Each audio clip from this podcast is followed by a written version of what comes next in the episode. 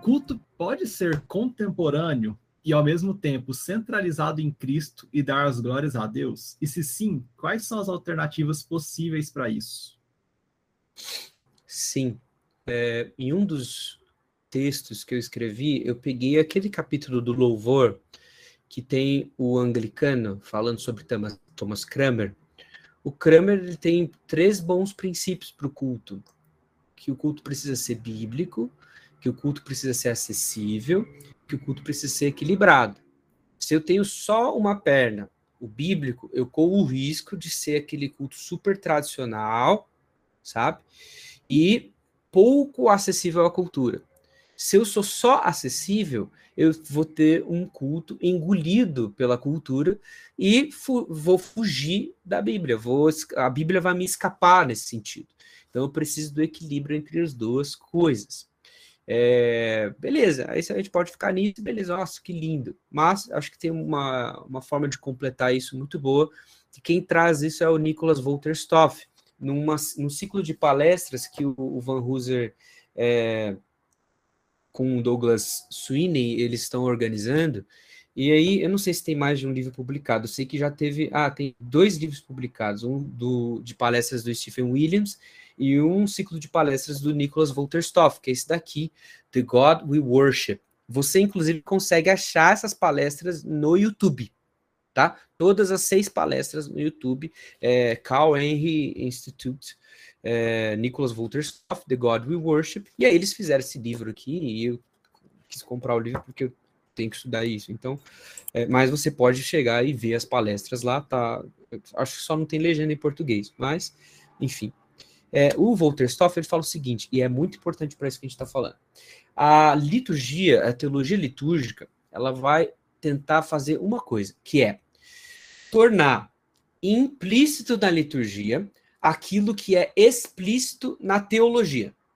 Então, eu tenho assuntos grandes de teologia, assuntos importantes na teologia, é, grandes pontos de teologia bíblica, de teologia sistemática, grandes pontos de escatologia, grandes pontos de soterologia, amartiologia, cristologia, e eu tenho que, de alguma maneira, as coisas que estão explícitas dentro da teologia, colocá-las implícitas na liturgia. Por quê? Porque é através do culto cristão, como a gente já falou aqui, a igreja tem a sua epifania. O culto, ele é uma teologia viva. Como eu sei a confissão de fé de uma igreja? Como que uma pessoa que não é daquela igreja, que está indo visitar aquela igreja, reconhece as bases de fé, os princípios de fé de uma determinada igreja, através do seu culto, do que se canta, de como se ora, de como se prega, do que é falado, de como a igreja se manifesta. Então, existe um, um uma ampliação desse conceito que vem lá da igreja primitiva, dos, do, dos primeiros concílios, que é o lex orandi, lex credenti, que é a lei da oração se torna lei do, da crença, aquilo que se crê. Então, você replica isso para o culto cristão, por exemplo. Pega esse conceito, então aquilo que a igreja canta, como que a igreja se comporta durante o canto público, como que a igreja aprende, como que a igreja se comporta dentro do culto, o culto se torna teologia viva. E essa teologia viva, ela impulsiona a doxologia. Então é importante a gente entender isso. Como que eu vou ter um culto contemporâneo? Ora, vamos entender como a cultura está tá se manifestando dentro da minha cidade, que elementos eu posso usar, é, aproveitar, que elementos eu posso introduzir dentro do culto cristão sem perder aquilo que é bíblico, sendo equilibrado, mas como eu vou fazer isso? Estudando muito teologia, pegando esses pontos principais da teologia que são explícitos a nós, e agora é, colocando implícitos dentro da liturgia. Alguns autores vão falar o seguinte, que teologia ela deve impulsionar a doxologia, que a teologia ela deve inspirar a doxologia, que a teologia deve ensinar, informar a doxologia. Então, uma boa teologia, ela molda uma boa doxologia. Uma boa teologia, ela vai informar a doxologia, uma boa teologia, ela vai inspirar uma boa doxologia e, ao mesmo tempo, uma boa teologia deve impulsionar uma boa doxologia também. Não sei se o Pedro quer completar alguma coisa. Eu fiquei lembrando de uma, de uma frase de duas, de duas, de dois trechos, né, de livros que um, um, é mais ligado ao contexto eclesiológico, mas o outro nem tanto. Um é sobre aconselhamento bíblico, que até os estudantes vão ler daqui dois meses. Mas os dois são de autores muito fechados, assim. Eu acho bom isso, assim, porque se forem de autores mais abertos, poderiam me acusar. Um é o Hat Lambert, no livro de Teologia do Aconselhamento Bíblico, que ele fala que teologia boa é teologia contemporânea. Isso, assim, na boca de um liberal, né? Seria um prato feito. Mas ele fala, por quê? Por que, que a gente tem que fazer mais, escrever novos livros sobre culto, novos livros sobre aconselhamento bíblico e tal? Porque a teologia não diz respeito a você atualizar o que, que a Bíblia diz, mas você pegar a inerrante e é, inquestionável palavra de Deus e aplicar às circunstâncias com, é, contemporâneas. Por isso que a gente escreve novos livros sobre eclesiologia, novos livros sobre liturgia. Por que tem que escrever mais se esses problemas já foram tratados? Quanto mais numa fé histórica como a nossa porque a, o que mudou foram a, os dilemas que a gente tem que lidar. A gente não muda a, a, nossa fé, não muda as nossas confissões, mas como a gente aplica isso, se a gente for usar o perspectivismo, perspectivismo lá do frame, né, a perspectiva situacional muda e como que ela, ela influencia a existência das pessoas. Então, a norma sendo aplicada a essas duas outras perspectivas vai, vai alterar, claro, vai alterar essas duas outras. Então, é, teologia contemporânea, igrejas contemporâneas é, é, fazem todo sentido. Agora, e aí o, o, outra frase veio do Mark Dever, né? Assim, bem, bem Sim. contexto batista tal. Ele lá na igreja de Nove Marcas, ele vai dizer que as pessoas às vezes ficam discutindo sobre, sei lá, igual o contexto do Tim Keller, que a, a, a música ser de, por exemplo, no estilo musical do jazz, porque ele está ali em Manhattan, é, e ele falou assim, mas às vezes a igreja, num, num, num preciosismo, ela, ela, ela tem um, estilo lá de, de, de hinos, né? A inódia mais clássica da sua denominação. E a gente vai falar assim, ah, aquela ali é six sensitive, ela, ela, ela, ela tenta agradar um público. A outra também. Só que a outra tenta agradar um público de três décadas para trás, enquanto essa tenta agradar um Sim. público dessa década. Mas assim, todas estão tentando agradar um público. Vai dizer que não? Então, assim, ainda bem que isso veio do Mark Dever, que, que também tenta agradar o seu públicozinho lá no seu molde bem específicozinho. Inclusive, que quem vai lá volta, volta doutrinadinho, assim, para repetir o jeito dele. É, formatado. Então, é, exato. Então, assim, é, a, a, gente não pode ser ingênuo de achar que a circunstância forma é, a gente.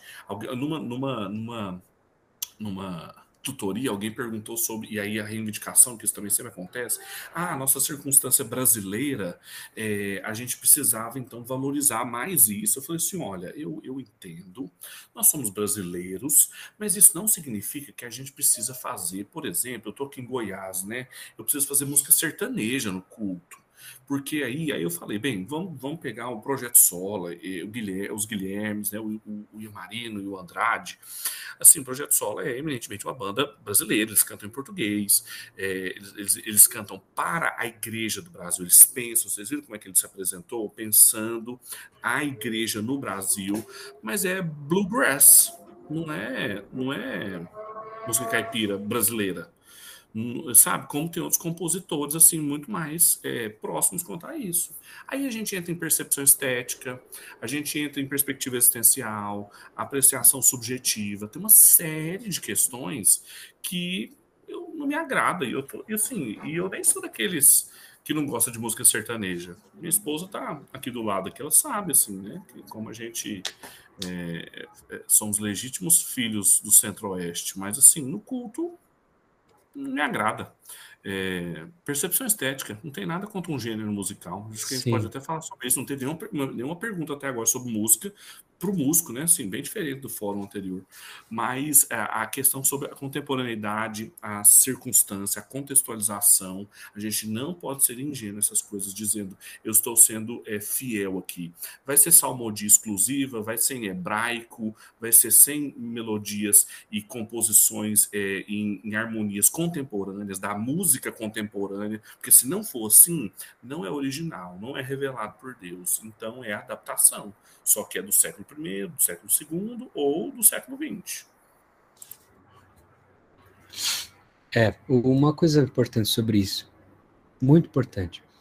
Eu não sou contra tocar é, regionalismos para cada circunstância cultural, né? contra isso de forma alguma. Acho que a gente tem riquezas nacionais dos diversos uh, artefatos culturais que temos locais no nosso país, nos diferentes estados, nas diferentes regiões, que são ricas e podem ser incorporados no, no culto cristão. Porém, se a causa do meu culto cristão é a cultura, ele já não é culto cristão. Ele é uma adoração fajuta.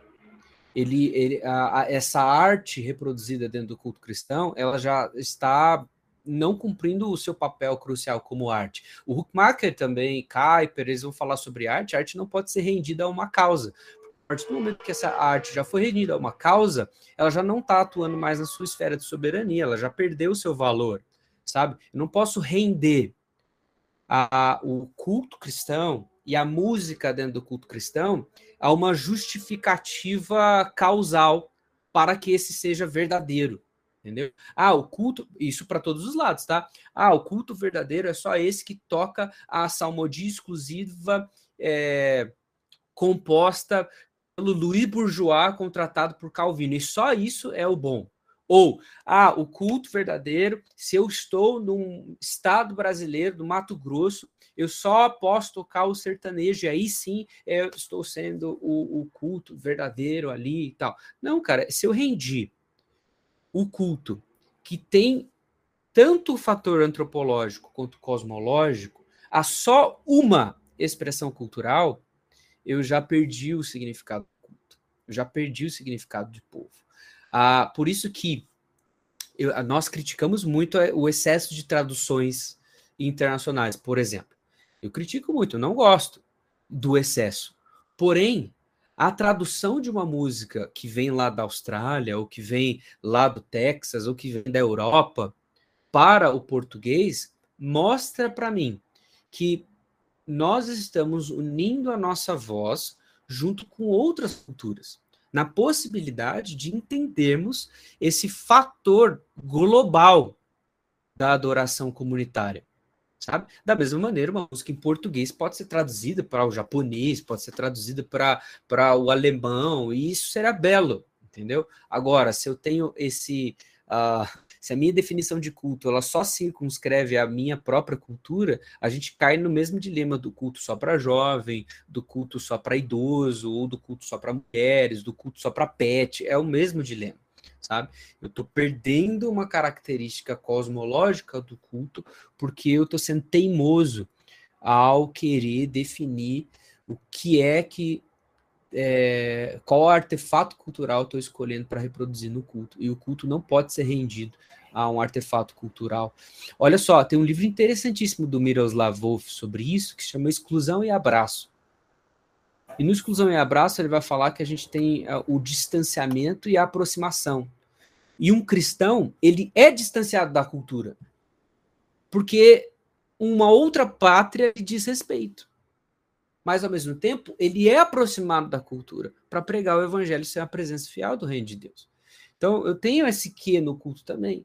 Se o culto é só rendido à sua cultura local e apenas circunscrito à sua cultura local, esse distanciamento promovido por Deus a nos resgatar do império das trevas e colocar no reino do Filho do seu amor, ao nos tirar aqui dessa, dessa situação enraizados no mundo e agora fazer pertencentes a uma outra nação, uma outra pátria, eu perco, sabe? Eu não educo. Então isso é bem perigoso quando a gente vai tratar de cultura, etc. Agora, sobre a, o lance da, da importância da liturgia, tem um autor é, sacramental, embora eu discorde dele em, em, em, vários aspectos, que é o Alexandre Simeman, que é esse carinha aqui que escreveu. Uh, é, Introduction to Liturgical Theology e vários outros livros que eu preciso é, lê-los, só li esse aqui, ele vai falar que o culto, é, entendam o que eu vou falar, tá? Eu não estou sendo Ed Renekiewicz aqui agora. O, o culto, ele é uma atualização da igreja. A igreja é atualizada nos seus termos. Então, quando eu vou ao culto, quando a igreja está ali adorando comunitariamente, ela é atualizada dos seus papéis. É quase como se fosse para fazer uma comparação bem tosca, tá? É quase como se abrisse o Avast e tem lá as configurações de vírus foram atualizadas. Então, estou tudo certinho. Então, estou aprendendo. Eu estou olhando o script é, para usar o Ensinando o Drama da Doutrina do Van Hooser. Eu estou olhando o script e estou vendo ali, tá, beleza, essas são as minhas falas. É assim que eu tenho que me comportar. Então, o culto provê isso para um cristão.